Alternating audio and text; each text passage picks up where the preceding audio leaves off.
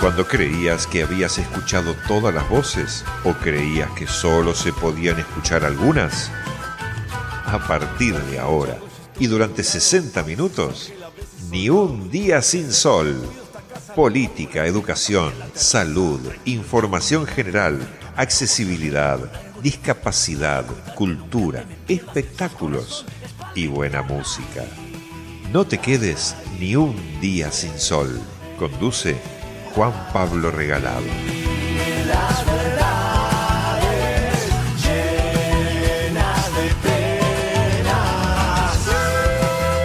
Minutos pasaron de las 9 de la mañana. Tengan todos ustedes muy, pero muy buenos días. Bienvenidas, bienvenidos a un nuevo programa de Ni un día sin sol. En la puesta en el aire, como todos los miércoles, nos está acompañando Lucho García. Redes sociales, Fede Lorenzo. Nos están escuchando en vivo a través de www.avellanedahoy.com.ar. También en el aire del 106.1. Mi nombre es Juan Pablo Regalado y les doy la bienvenida, bienvenidos, para que juntos empecemos a compartir un nuevo programa. Los próximos 60 minutos tendrán, como siempre, algo de información general, algo de educación, hoy accesibilidad y diversidad. Además de, como siempre, toda la info de la educación superior. Estuvimos cubriendo con nuestro colega y compañero Federico Lorenzo el encuentro de los 60 años del Consejo de Rectores de Universidades Privadas, así que de eso también vamos a estar hablando y quizás, ¿por qué no?, vamos a estar compartiendo alguna nota. ¿Se quedan? ¿Nos acompañan? Estamos en el aire del 106.1 en www.avellanedahoy.com.ar y como siempre en todas las redes sociales. Bienvenidas, bienvenidos.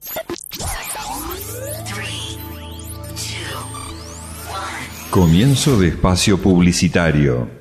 Está comprobado, estudiar te abre la cabeza, pero también el estómago. Por eso, para cuando tengas hambre de tanto estudiar, venite a Alto Avellaneda que te damos un montón de descuentos en el patio de comidas del shopping. Si sos estudiante, acércate a Alto Avellaneda, escanea el QR y en una semana te damos tu Student Pass con descuentos en varias marcas gastronómicas. Para más información, consulta en www.altoavellaneda.com.ar.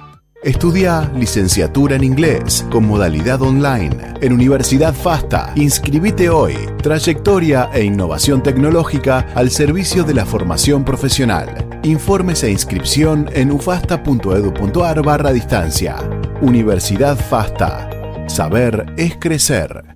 Capacitate en la UTN Avellaneda. Cursos abiertos a toda la comunidad. Oficios, informática, idiomas, balística, salud. Por inscripciones, comunícate con la Secretaría de Cultura y Extensión Universitaria a extensión.fra.utn.edu.ar o ingresa en extensionfra.com.ar. Fin de espacio publicitario.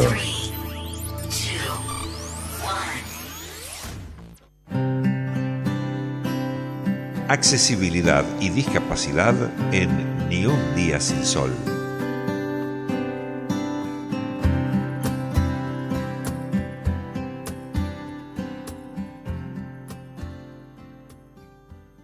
Fundación Barceló dicta la carrera de Medicina, Psicología, Psicología y Fisiatría, Nutrición, modalidad presencial y a distancia, y Enfermería también a distancia. También ofrece las carreras de pregrado, Instrumentación Quirúrgica y Análisis Clínicos. Conoce más ingresando a barceló.edu.ar.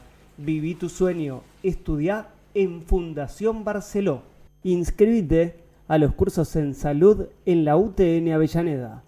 Con el curso de auxiliar de farmacia podés desempeñarte en el ámbito farmacéutico y adquirir conocimientos sobre el mantenimiento de la salud y el correcto manejo de medicamentos. También está abierta la inscripción al curso de secretariado médico que permite incorporar las herramientas necesarias para desempeñarse como secretario médico o administrativo. Ambos cursos comienzan en octubre con clases presenciales y virtuales. Para mayor información e inscripciones, ingresar en extensionfra.com.ar o comunicarse a extensión fra.utn.edu.ar o a cursos.utnfra.gmail.com Y como siempre, una vez al mes hablamos de accesibilidad, de discapacidad o de diversidad. Y encontrarse en la diversidad es el evento argentino sobre discriminación destinado a los jóvenes. ¿Cuándo? Hoy, a partir de ahora, de las 9 de la mañana y durante todo el día en la ex ESMA, en Avenida del Libertador 8151. Y por eso vamos a hablar con Ariel Dorfman. Él es el presidente y fundador, espero que no me haya equivocado, de Encontrarse en la Diversidad. Hola Ariel, buen día. Juan Pablo Regalado te saluda, ¿cómo estás? Hola, ¿cómo andás? Buen día. No, no, no te equivocaste, así es. Todo lo que dijiste está, está perfecto. Único evento gratuito en el mundo que reúne a más de 2.000 jóvenes de diferentes instituciones educativas, formales, no formales, vinculado también a la discapacidad, a la diversidad. ¿Y por qué nace encontrarse en la diversidad, eh, Ariel? Mira, eh, encontrarse no es casual que, nazca en Argentina, que se produzca específicamente en, un ámbito de una comunidad, este, eh, porque nada, tenemos una historia y una cultura que, nos habilita esto. ¿sí? Eh, preguntarse qué es lo argentino quizás puede dar alguna pista. Este, cuando encontramos como una respuesta de que quizás lo argentino es esto, es esto, ese punto en el cual nacemos, vivimos o, nos vinculamos, nos da un buen trampolín, ¿no? Y la verdad es que acá hemos dado condiciones en este país donde la diversidad cultural, la diversidad religiosa, más allá de que obviamente faltan cosas, ¿no? Este, el racismo, son temas que obviamente tenemos muchísimo, muchísimo por trabajar, pero sí tenemos una base legal, cultural y educativa que promueve esto.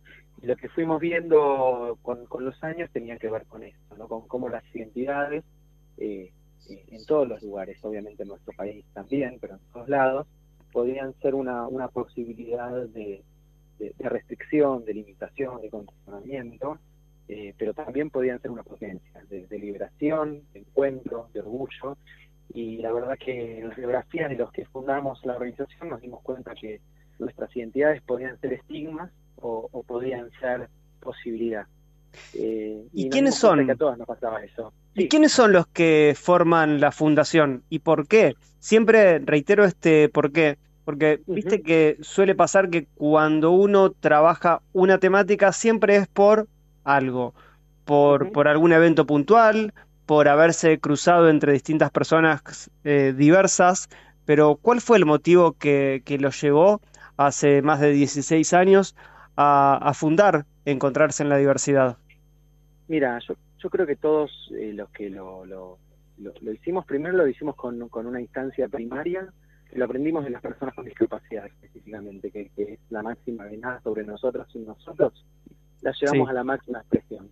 A, a, que no solamente para hablar sobre temas de accesibilidad o discapacidad, sino para hablar sobre, sobre identidades, para hablar de religión, para hablar de cultura, para hablar de diversidad sexual, para hablar de racismo. Hicimos exactamente eso, entonces nos dimos cuenta de que no queríamos que nadie hable en nuestro nombre, de acuerdo a nuestras identidades específicamente, y, y, también porque veíamos que vivimos en una sociedad injusta, desigual, racista, clasista, homofóbica, y queríamos hacer algo. Eh, es ahora, no, es ahora y soy yo. Este, y eso es lo que un poco nos, nos llevó adelante. Eh, el, concepto de responsabilidad, de, hacernos responsables por nosotros y por la comunidad en la cual estamos viviendo. Así que nos dimos cuenta que eso eh, era lo central. Y nos dimos cuenta que había, eh, nosotros es el lema de, de la fundación, encontrarse en la diversidad, todo lo distinto que tenemos en común y nos dimos cuenta que con personas muy distintas teníamos un montón de diferencias en común. Así que eso fue lo que nos motorizó. Vos hablabas de la hora y del momento y a partir de ahora van a ir pasando muchos jóvenes por este encuentro y vos decías que hablabas sobre el acoso escolar, que el acoso escolar aleja y excluye a muchos niños también obviamente de esa escuela. ¿Por qué hablar también de acoso escolar? La, discriminación en, distintos ámbitos va teniendo distintos, distintas formas, distintos tonos, ¿no? Eh, en el ámbito escolar se transforma en acoso. Eh, ningún, eh, ningún niño, ninguna niña, ni, ningún joven eh, recibe un maltrato de una manera original. Son, se van replicando los mismos discursos sociales que están en la vida adulta.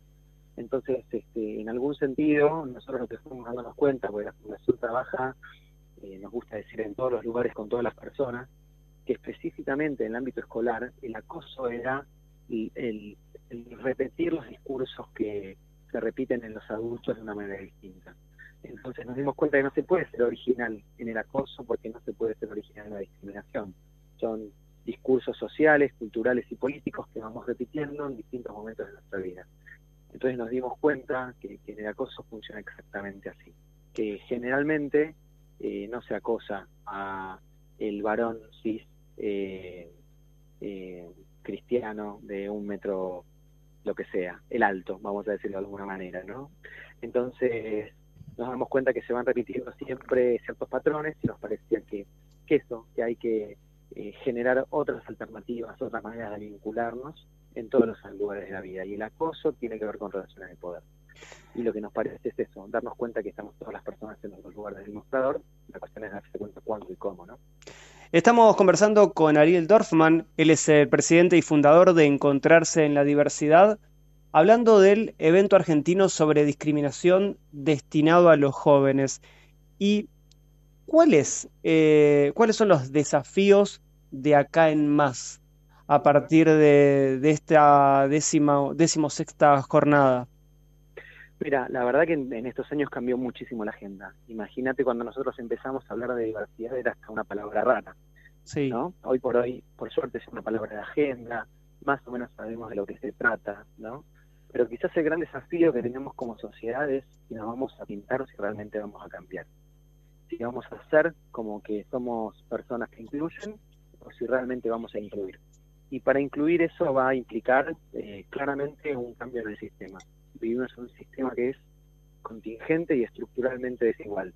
Entonces, bueno, tenemos que ver de qué manera podemos hacerlo, porque si rompemos todo, siempre, siempre quedan más heridos los de siempre, eh, siempre quedan heridos los de siempre, eh, y, y, bueno, entendemos que tiene que ser de otra forma la manera en la cual tenemos que reconstruir nuestras sociedades.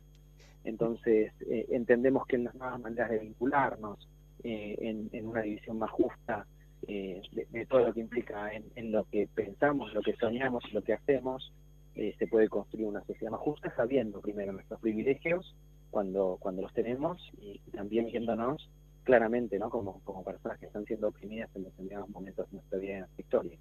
Complejo, ¿no? Porque al hablar de inclusión de incluir o, no incluir, siempre si hablamos de inclusión, siempre tiene que haber alguien al que se deba incluir, entonces hay alguien que incluye y alguien incluido y siempre vas a encontrar esa diferencia entre unos y otros. Pero... Sí, mm, perdón. No, no, no, te, escuchaba. Entonces, ¿cómo, cómo, ¿cómo llegar a tener que dejar de incluir o de ser incluido? Mira, yo creo que es una conversación teórica muy larga, la que, planteas, y es muy buena. Yo creo que todos tenemos que estar en, esa postura. La cuestión es qué está pasando que siempre son los mismos a los que hay que incluir, y los que tienen el poder para para, eh, para incluir, ¿no? Eh, hay algo que es muy de, la psicología social, ¿sí? que se habla que cuando un grupo funciona bien, los roles no son fijos, ¿no? Entonces, bueno, eh, hay veces alguna persona lidera, algunas veces una persona es el que da el mensaje, algunas veces es una, una persona quien, eh, quien es el intermediario. Bueno, si, esos roles van variando eh, y, no hay dolor y no hay angustia y, digo, sufrimiento evitable, ¿no? La, vida también es sufrir, está, está en la baraja. Pero en, en esto que estamos hablando, ahí me parece que, va la cuestión. Eh, la inclusión no, es una acción final, es una manera en la cual nos vinculamos en la vida. Eh, todos tenemos que ser personas eh, inclusivas, todos, todos y todas. Entonces ese es el gran desafío que tenemos como sociedad, porque si no pareciera que a veces somos testigos de la vida en la cual estamos viviendo y hay veces que no nos queda otra, como decimos nosotros en el acoso laboral o en el acoso escolar que pensamos que hay una víctima y un victimario, pero bueno, los que estamos mirando ahí lo que pasa también estamos teniendo un rol. Eh, a veces no podemos decir nada porque somos víctimas de esta situación también, porque si decimos tiene un costo, y a veces silenciamos porque creemos que ese discurso eh, que está siendo estigmatizador de una persona es el correcto. Entonces, eh, no sé si me fui un poco por las ramas con lo que te decía, pero no. el gran desafío es que todos y todas eh, podamos incluirnos e incluir a los demás. Nosotros hace un año, también en medio de la pandemia, en realidad, hacíamos un podcast sobre accesibilidad que directamente en la apertura ya planteábamos eso, ¿no? Decíamos, hablar de inclusión o de discapacidad queda bien, pero realmente enfrentamos nuestros prejuicios y realmente hablamos porque queremos hablar o solamente porque, porque queda bien. Y un poco también eh, es eso, ¿no? Trabajar, plantear agenda y ver en qué momento se puede correr de esa inclusión o no, o no inclusión. Temas... Hay, hay veces, hay veces que, también por esta moda, por esta instancia utilitaria, ¿no? Eh, yo no, soy una persona con discapacidad, ¿no? Eh, y, cuántas veces nos encontramos nosotros las personas, nada, entre, en, si tiene una discapacidad eh, motora, ¿sí? O, intelectual, hablando de, de, en nombre de las personas con discapacidades. El, gran desafío es no ocupar las sillas que no son nuestras. La diversidad tiene sillas para todos y para todas. Entonces, eh, ocupemos las sillas que nos corresponden. Tenemos que eh, dejar siempre ese lugar. Nosotros eh, también tiene que ver con poder, ¿sí? Sigue todavía siendo muchísimas organizaciones que no critico, quizás no se puede muchas veces hacer lugares muy amorosos y justos, pero están en la permanente capacitación de las personas con discapacidad, ¿no? como que si no, no, no habría una, capacidad de este, per se, ¿no? Por ser persona. Entonces hay que hacer siempre siempre capacitaciones. Esto lo, aprendimos mucho de nuestras compañeras y compañeras con, con discapacidad, ¿no?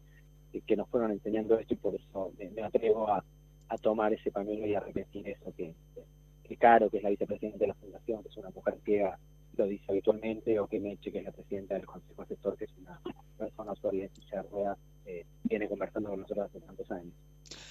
Ariel Dorfman, realmente muy, fue muy lindo conversar, empezar esta mañana charlando sobre el encuentro que está comenzando en estos momentos, que se va a extender durante todo el día en la ex ESMA y esperamos poder pegarnos una vuelta y que este sea solamente el inicio de muchas charlas o, por qué no, de, de poder conocernos y ver cómo se lleva adelante esta decimosexta jornada para hablar un poco también de, de diversidad y por qué no también de, de, manera presencial y no solamente a través de a través de la radio. Así que hoy nos tocó solamente contar lo que van a hacer a partir de ahora. Si existe la posibilidad nos estaremos pegando seguramente una vueltita por allí va, va a ser un placer va a ser un placer para, para los jóvenes este, y las jóvenes que están escuchando eh, a nosotros siempre nos puede decir que los, en el futuro son el absoluto presente y, los y las necesitamos para una sociedad mejor y para los más grandes que están escuchando eh, eh, siempre se puede aprender de los hijos, de los jóvenes, de las generaciones que nos, que, que, nos, que nos siguen. Así que el aprendizaje es permanente. Así que de eso se trata vivir, parece. Ariel Dorfman pasó por Ni un día sin sol y encontrarse en la diversidad.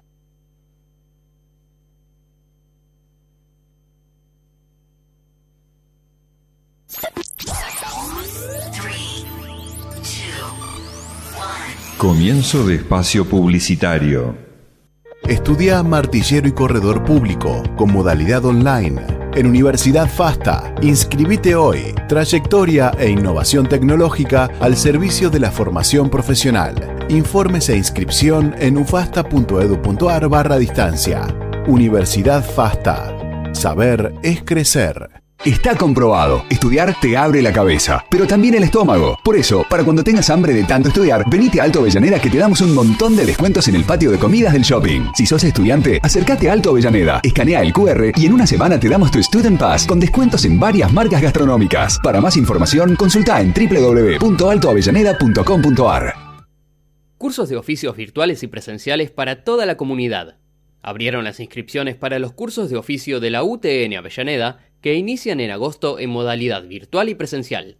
Instalaciones eléctricas es una capacitación que aporta conocimientos para desarrollar instalaciones, diagnósticos y reparaciones en energía eléctrica para fuerza motriz e iluminación. El curso de refrigeración y aire acondicionado está dirigido a quienes deseen insertarse laboralmente en la reparación e instalación de equipos frigoríficos de hasta 3 kW. También se dicta la capacitación de reparación de máquinas lavadoras y secadoras de ropa que desarrolla temas como prueba de motores, detección de fallas y características de circuitos.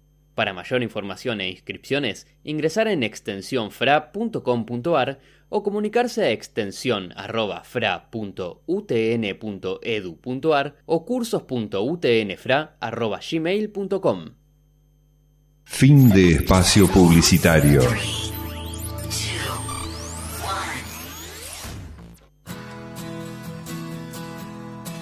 La educación, ni un día sin sol.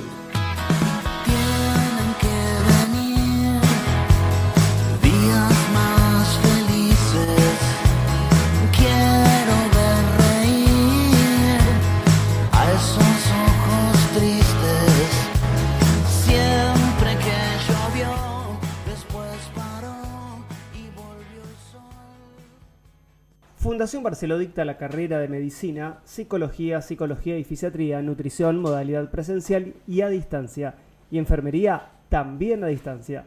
También ofrece las carreras de pregrado, Instrumentación Quirúrgica y Análisis Clínicos. Conoce más ingresando a barceló.edu.ar. Viví tu sueño, estudia en Fundación Barceló. Inscríbete a los cursos en salud en la UTN Avellaneda. Con el curso de auxiliar de farmacia podés desempeñarte en el ámbito farmacéutico y adquirir conocimientos sobre el mantenimiento de la salud y el correcto manejo de medicamentos. También está abierta la inscripción al curso de secretariado médico que permite incorporar las herramientas necesarias para desempeñarse como secretario médico o administrativo. Ambos cursos comienzan en octubre con clases presenciales y virtuales. Para mayor información e inscripciones, ingresar en extensionfra.com.ar o comunicarse a extensión arroba fra.utn.edu.ar o a cursos.utnfra arroba gmail.com. Federico Mastronardi es el secretario de Bienestar Universitario de la UTN Avellaneda y con él queríamos hablar de deportes y de cómo viene el deporte universitario. En estos momentos está en Chapadmalal también con la comitiva o con, con los equipos de la UTN Avellaneda. Federico, buen día, ¿cómo estás? Juan Pablo Juan Regalado Pablo. te saluda, ¿cómo estás? Juan Pablo, ¿cómo andás? ¿Cómo andás? ¿Todo bien? ¿Todo tranquilo? Todo, todo Sí. muy bien y queriendo conocer y queriendo saber cómo, cómo se viene posicionando la UTN Avellaneda dentro del deporte universitario y en estos momentos en los juegos que se vienen desarrollando en Chapadmalal. Mirá, te comento, eh, venimos de dos años difíciles de pandemia en donde nos costó mucho rearmar los equipos, sí, porque muchas de las personas y los chicos y las chicas que, participaban de los deportes se fueron recibiendo, con lo cual el recambio generacional eh, por parte de los chicos no se generó debido a que no no no habían deporte en, esa época. Este, la gestión anterior eh, había echado a todos los docentes de deporte, no teníamos instalaciones también para poder realizarlos. Con lo cual, eh, nada, ahora los chicos que arrancaron son todos nuevos, este, son todos, casi todos de primero, segundo. Eh, venimos muy bien acá en, lo- en los juegos eh, tecnológicos. Obviamente que eh, todas las regionales están un poco diezmadas, como siempre, por una cuestión de superioridad este, estudiantil en la cantidad de, de los que concurren a cada regional. Hay regionales más fuertes que otras porque tienen más para elegir, digamos. Pero sinceramente venimos bien. Eh, Voley masculino ganó dos, ganó dos partidos de tres. Básquet ganó tres de cuatro. Eh, futsal femenino ganó, ganó uno, perdió uno. Y el de hoy se suspendió por el viento. Hay mucho viento hoy acá, ¿viste? Bueno, Eh. estamos conversando con Federico Mastronardi, es el secretario de Bienestar Universitario de, de la UTN puntualmente Avellaneda y habla del, del viento. Y acá en Buenos Aires también hay mucho viento, un- una semana bastante complicada también entonces para, hacer deporte, por lo menos al aire libre. Hacías referencia a que fueron dos años difíciles de pandemia. ¿Y cuáles son los desafíos del deporte universitario, puntualmente de los tecnológicos, ¿no? Del deporte tecno- de los deportes universitarios dentro de la Universidad Tecnológica de acá en más? Claro, nosotros lo que buscamos es la contención estudiantil eh, en el deporte y luego que sigan estudiando, ¿no? que continúen con los estudios. Pero la verdad que esta facultad, que vos un poco la conocés, una facultad un poco, nos conocemos todos y, y la verdad que, que nunca, nunca nadie queda afuera, siempre contamos con todos adentro. El deporte viene muy bien ahora, los docentes, los profes de deporte están muy bien, son, son gente joven también, con muchas ganas, con muchas ganas de hacer crecer eh, cada disciplina. Y bueno, y tenemos a, creo yo, y discúlpame que lo diga, pero el mejor director de deporte de todas las regionales, que es Marcelo Romero, que es parte del comité, eh, de, la delegación del comité tec- tecnológico de ahí de, los Juegos Tecnológicos, ¿no? Y cuando hablas de, mm, de esas comitivas y lo que vienen, de cómo vienen haciendo, vos decías que es también es difícil o, o van, van compi- compitiendo entre todas las facultades. ¿Y qué les falta hoy a Avellaneda para hacer la, delegación o la facultad número uno de estos Juegos Tecnológicos? Eh, es una muy buena pregunta. Yo creo que lo que nos falta es empezar a, a generar más eh, ingresos de estudiantes. Eso por un lado. Y por otro lado, eh, obviamente, la parte presupuestaria para poder comprar elementos para seguir trabajando y seguir ac- acrecentando el, el tema de, de la formación, no sé la palabra, pero el- la parte donde salen a correr, digamos, la parte física de, de los jugadores son hay veces que son muchos partidos en un día, con lo cual juegan el primero muy bien y el segundo están desgastados, es decir, con acalambres, así que faltaría esa parte, digo yo. Después vienen muy bien, la verdad que los chicos tienen muchas ganas y son todos mu- muy buenas personas. No hubo un solo problema hasta ahora, gracias a Dios. Viste que pasa que estudian, laburan, entonces si se estudia, si se trabaja, el tiempo para hacer deporte, ¿crees que también eh, eso no alcanza? Es decir, que no les alcanzan las 24 horas para estudiar, para hacer deporte y para trabajar. claro, ¿Cómo hacen para, para poder responder y para poder cumplir con, con los tres lugares? Obviamente, ese es un tema, un tema central, porque casualmente la UTN, Facultad Regional de Avellaneda, este, es la, Universidad de los Trabajadores. Entonces, de 6 a 11 de la noche cursan, por la mañana trabajan, hay veces para llegar a los entrenamientos, o los ponen muy justo entre la cursada y el trabajo, o se pone después de la cursada, y bueno, nada, genera que haya un menor rendimiento por parte del cansancio de todo el día. Eh, somos casi todos, yo me recibí hace poquito, ¿viste? Y somos casi todos obreros, hijos de obreros, eh, primer familia que estudia, primer familia de profesionales, lo cual hay un desafío importante por parte de los estudiantes este, que, quieren participar.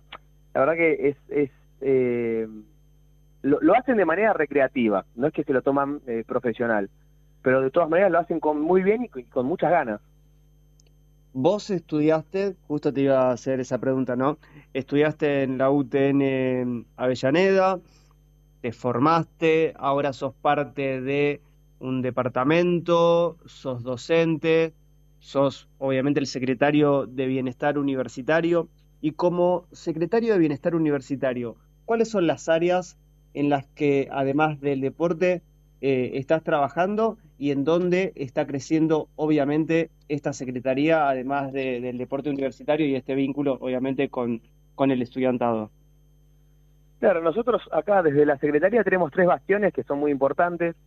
Uno, y para mí uno de los más importantes, es el deporte, eh, porque es en donde todos pueden formar parte y nadie queda afuera. Este, la- el- también, bueno, tenemos el programa de pasantías, el programa de inserción laboral, está a cargo de Sofía González, donde también, bueno, se realizan actividades este, para poder incluir a todos. Se trata de articular con las empresas para ir consiguiendo mayor cantidad de pasantías, bueno, también trabajos en efectivo. Por último, las becas.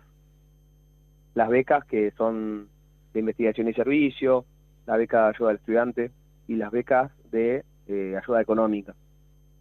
Obviamente que también tratamos de, de conseguir otros tipos de becas. Somos eh, el lugar en donde se procesan las becas Belgrano, las becas de Progresar. Conseguimos también becas de IPF por medio de articulaciones que tenemos con otros compañeros que trabajan en esas empresas. Obviamente que la parte de salud también corresponde a bienestar, ¿sí? Y este, tratamos de dar una mano con la parte de género, que nada, este, es muy importante para la sociedad y también para las universidades. Federico Mastronardi, secretario de Bienestar Universitario de la UTN Avellaneda, gracias por este contacto con nosotros y qué importante, ¿no? Que es el vínculo también interinstitucional, porque hacías referencia al vínculo con una secretaría como es la de investigación, porque hablabas directamente de la parte de género, porque es ella la secretaria de investigación la que hoy está a cargo de género, hablabas de la salud, del programa de inserción laboral con, con Sofía González, hablabas de deportes con el Tata Romero y siempre como, como pilar obviamente los, los estudiantes. Espero que no sea esta la última charla que tengamos y que podamos ser el canal para, para que puedan difundir y contar todo lo que hacen desde la Secretaría de Bienestar Universitario. Gracias nuevamente por este contacto. Dale, Juan Pablo, no, cuando quieras, eso lo charlamos, no, no hay ningún problema. Ahora me vine para acá, para Mar del Plata, para poder charlar con vos, porque hay mucho viento y desde las canchas no se escucha nada, así que, y hay menos señal. Pero bueno, cuando vos quieras, estamos acá para, para ayudarte y para brindar también una, una ayuda, este, además de, de a los estudiantes, a la sociedad, ¿no?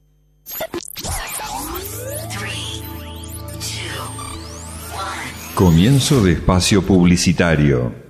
Está comprobado, estudiar te abre la cabeza, pero también el estómago. Por eso, para cuando tengas hambre de tanto estudiar, venite a Alto Avellaneda que te damos un montón de descuentos en el patio de comidas del shopping. Si sos estudiante, acércate a Alto Avellaneda, escanea el QR y en una semana te damos tu Student Pass con descuentos en varias marcas gastronómicas. Para más información, consulta en www.altoavellaneda.com.ar. Estudia licenciatura en periodismo con modalidad online en Universidad FASTA. Inscribite hoy. Trayectoria e innovación tecnológica al servicio de la formación profesional. Informes e inscripción en ufasta.edu.ar barra distancia. Universidad FASTA. Saber es crecer. La UTN Avellaneda dicta carreras de ingeniería civil, eléctrica, electrónica, industrial, mecánica y química. Además, se ofrece la Tecnicatura Universitaria en Programación, tramo de formación docente, licenciaturas, especializaciones y maestrías. Se apunta a formar profesionales de alta calificación para el mercado laboral actual, con una fuerte impronta industrial, tecnológica, productiva y de sustentabilidad. Para mayor información, ingresar en www.fra.utn.edu.ar. Fin de espacio publicitario.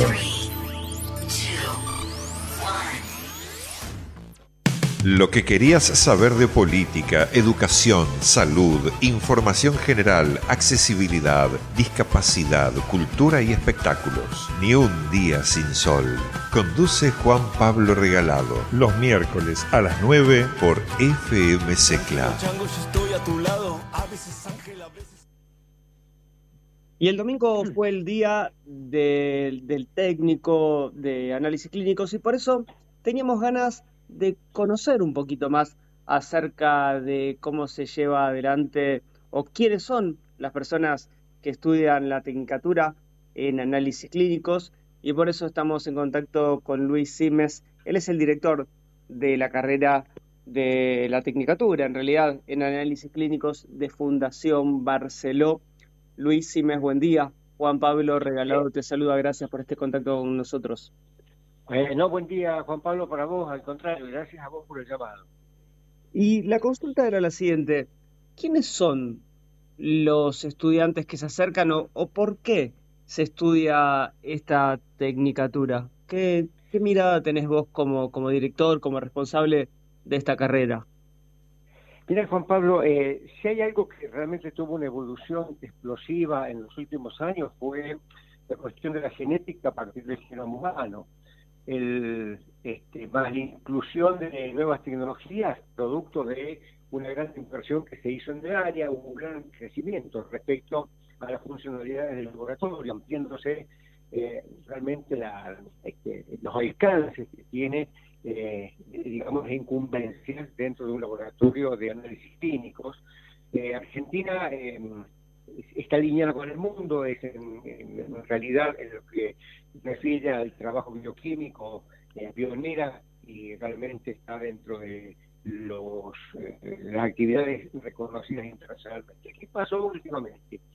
Eh, se, se ha dado una progresión del rol del técnico, producto de la complejización que han tenido los análisis clínicos dentro del marco de la genómica y la proteómica, ha ocurrido que esta tecnificación ha llevado que el técnico adquiere un rol más importante dentro del laboratorio. Si nosotros recordamos, Juan Pablo, años atrás, el técnico era un mero asistente del bioquímico, al cual eh, lo asistía, pero no estaba participando activamente en los análisis clínicos. Se ha dado que hay una, eh, una mm, profunda este, eh, complejización, como te decía, que lleva que el bioquímico adquiere otros roles. La mm, gran incumbencia que tiene la nueva las nuevas tecnologías en el laboratorio, haciendo que eh, haya mucha este, menos mm, intervención manual y una intervención de equipos mucho más, eh, casi te diría, predominante en el laboratorio, con lo cual el técnico ha adquirido un rol eh, mucho más trascendente y mucho más activo. Por eso el técnico hoy por hoy es este, muy demandado en el ámbito del análisis clínico, porque con la dirección del bioquímico, eh, varios técnicos pueden este, seguir a, las actividades y ser un, un actor importante dentro del laboratorio. Hay, hay una, digamos, una profesionalización marcada y reconocida en lo que es este, el rol del técnico. Te hago, te hago una consulta, Luis, con respecto al rol del técnico. Nos gustaría también saber si tiene que ver un poco con, la pandemia, ¿no? Acerca, después de, de la pandemia, fueron muchos los interesados en cursar o en participar de, de este tipo de carreras o simplemente fue un tema mero de crecimiento a nivel general, no solo de Argentina, sino en el mundo. Mira, muy interesante tu comentario, eh, porque realmente si mm, el- la pandemia no solo modificó, como, como, como todo el mundo lo siente, eh, no solamente modificó la actividad profesional, sino que también le dio, este, digamos, una modificación eh, socioeconómica y educativa. Vos te acordás que antes de hacer las actividades a distancia era bastante resistida y hoy por hoy hay cambios en, todas las modalidades este, prácticamente funcionales de la sociedad, eh, lo que hizo que mm, la, pandemia fue este, producir un rol activo acompañando al equipo de salud. Vos bien recordás que todos los agradecimientos eran para el médico y eventualmente para la enfermería en el momento este, de, la pandemia.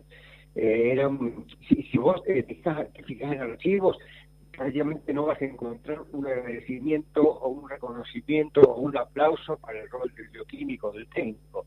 Es decir, que eh, eso no significó que no tuviera un rol activo. Eh, han participado, se les ha modificado también el campo de, eh, de acción. Vos fíjate que toda la sociedad, hoy, hoy se va a hablar del virus, eh, reconoce que hay variantes. Bueno, el, el técnico del laboratorio intensamente participó porque existir una demanda muy, muy alta sobre la necesidad de diagnóstico y de seguimiento, eh, la demanda se hizo extremadamente ele- elevada, sobre todo el rol del técnico estacionista. Y te hago una, te hago una consulta. Hablando puntualmente de, de Fundación Barceló, estamos conversando con, con el director de la carrera de la Tecnicatura en Análisis Clínicos. ¿Y mm, en mm, en qué sedes se estudia más la carrera? ¿En Buenos Aires, en La Rioja, en, en, otra, en otras sedes que, ustedes tengan también como, prioritarias? Eh, mira, Juan Pablo, el, tema es eh, realmente la variabilidad regional, eh, digamos la tecnificación de Buenos Aires es distinta a la tecnificación de La Rioja, las, demandas son, son diferentes. Eh, no obstante, por ejemplo, en la ciudad de La Rioja se nota que hay un interés muy, muy marcado por la carrera que este, les da un, eh, un protagonismo especial dentro del laboratorio. Nosotros eh, si yo tengo la, la suerte, el honor y el reconocimiento grande de trabajar hace muchos años eh, al, lado del, rector y del fundador que nos ha eh, eh, que nos marca, que nos ha marcado realmente un, formato de trabajo y que eh, se extendió no solamente a lo regional, sino que trabajamos fuertemente en el CREAR, en la Universidad de España, con lo que es internacionalización, por lo cual también nos han solicitado que eh, mm, atendamos las demandas de Ecuador y otras, otros lugares. Es decir, que el alcance de la carrera es amplio. Por ejemplo, los alumnos de Ecuador eh, tienen la posibilidad en Ecuador de este, tener su propio laboratorio, se les reconoce la firma como si fuera un bioquímico, es decir, que la variabilidad regional es, es muy marcada.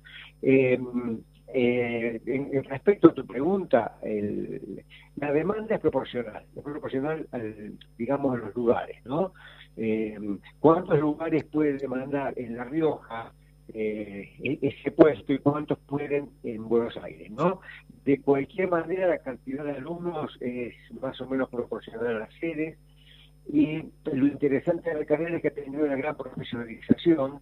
Hoy el técnico es un, profesional que eh, es reconocido en, en distintas sedes, no solamente dentro del laboratorio, sino que también tiene un rol importante en el equipo de salud, en la comunicación, en lo que es la, eh, la educación en salud, siendo, digamos, referentes en distintos lugares, centros de salud y demás. Así que, digamos, en cuanto a las sedes, más las posibilidades que te brinda la educación a distancia, eh, la distribución este, regional este, tiene, tiene demandas proporcionales, ¿no? Luis Semi, director de la Tecnicatura en Análisis Clínicos de Fundación Barceló, gracias por permitirnos conocer un poquito más de cómo se lleva adelante la carrera, quiénes son los estudiantes, obviamente, o quiénes son los interesados.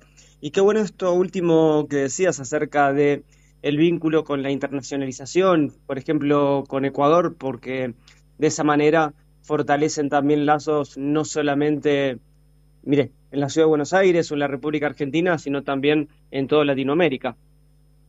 Eh, sí, sí, por supuesto. Esto, esto lo ha marcado el rector desde hace muchos años. Comenzó en el 2002 en París, 2001 con, este, con eh, las, las actividades este, internacionales. Estuvo como rector en la Universidad de España también y desde Miami con el CREAR este, siempre ha insistido con la interna- internacionalización. Y bueno, la globalización acompaña, ese puesto acompaña a la globalización.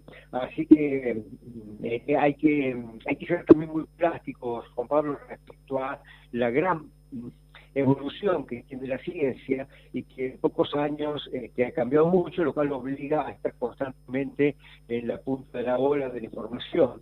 Y mm, sobre todo esto le abre las puertas a una gran cantidad de público que no pudiendo hacer una carrera de seis años, lo cual también ya hasta parece excesivo por algunos títulos, con eh, dos años tienen prácticamente la puerta abierta para poder trabajar.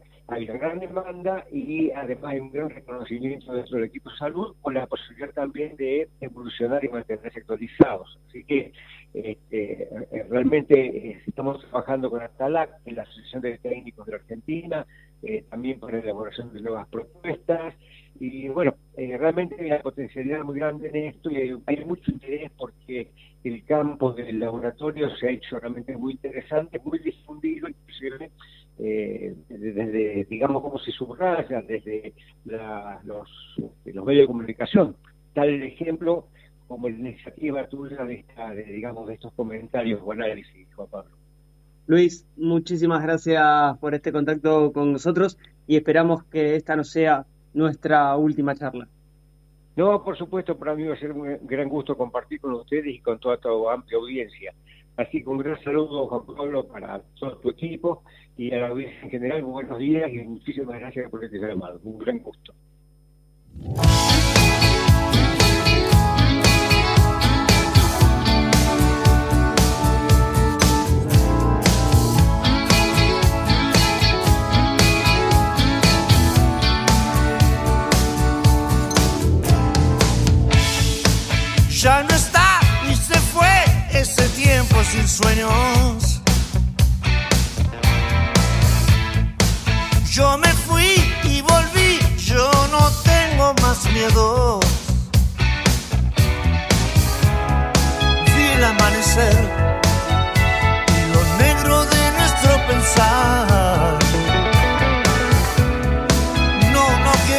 Bosnena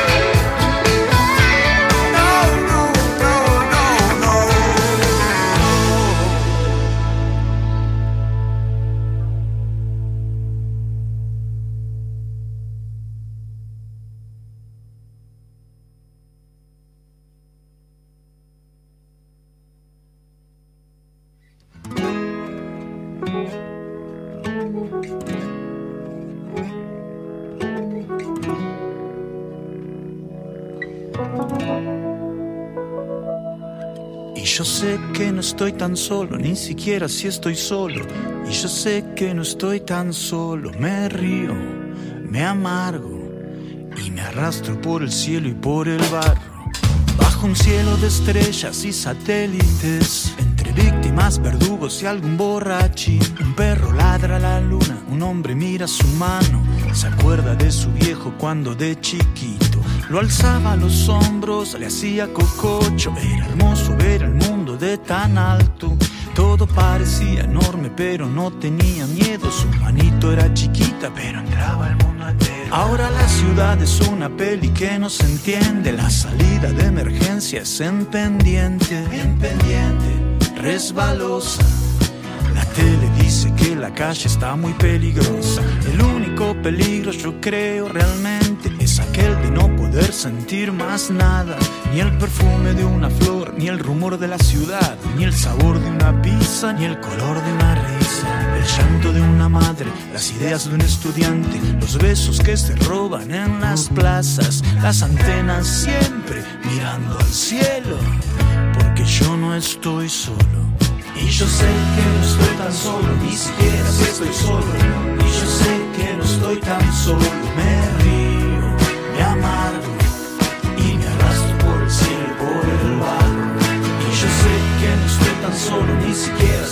solo. Y yo sé que no estoy tan solo, me río, me amargo y me arrastro por el cielo y por el barro. La ciudad es una peli sin subtítulos, como zombies todo el mundo andando en círculos. ¿Cómo estás? ¿Qué se cuenta? ¿Qué hora es? ¿Qué te pasa? ¿Cuánto cuesta? ¿Dónde queda mi casa?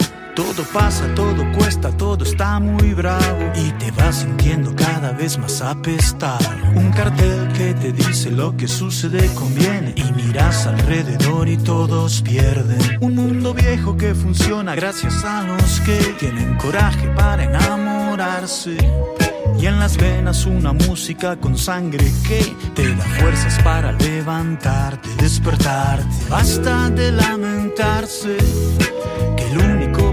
peligro que llevamos en la espalda es aquel de no poder sentir más nada.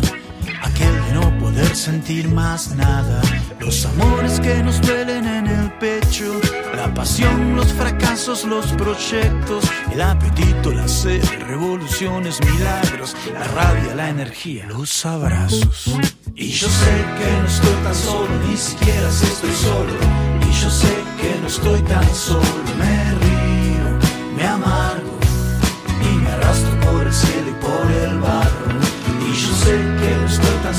ni siquiera si estoy solo.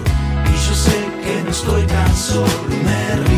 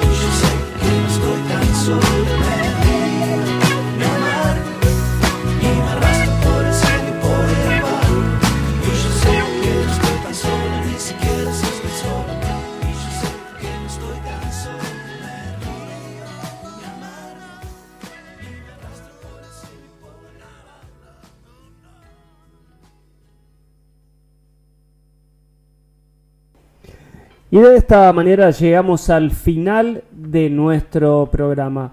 Esperamos que lo hayan disfrutado, que hayan podido conocer un poquito más de lo que hacemos desde nuestro portal de noticias Avellaneda hoy. Puesta en el aire, como todos los miércoles, nos acompañó Lucho García. Redes sociales, cortes en Spotify y en un ratito nada más van a poder escuchar nuestro programa en todas las plataformas. Federico Lorenzo, mi nombre es Juan Pablo Regalado. Agradecemos a los amigos de la UTN Facultad Regional Avellaneda por confiar también en nuestro programa. Un saludo muy pero muy grande a los amigos de Alto Avellaneda. Gracias Fundación Barceló por estar siempre unidos a nosotros y por confiar obviamente en nuestro programa. Y como siempre a FASTA, Universidad FASTA. Está en la ciudad de Mar del Plata, pero también está en toda la República Argentina. Los encontrás en www.ufasta.edu.ar. Mi nombre es Juan Pablo Regalado y nos reencontramos la próxima semana. Chau.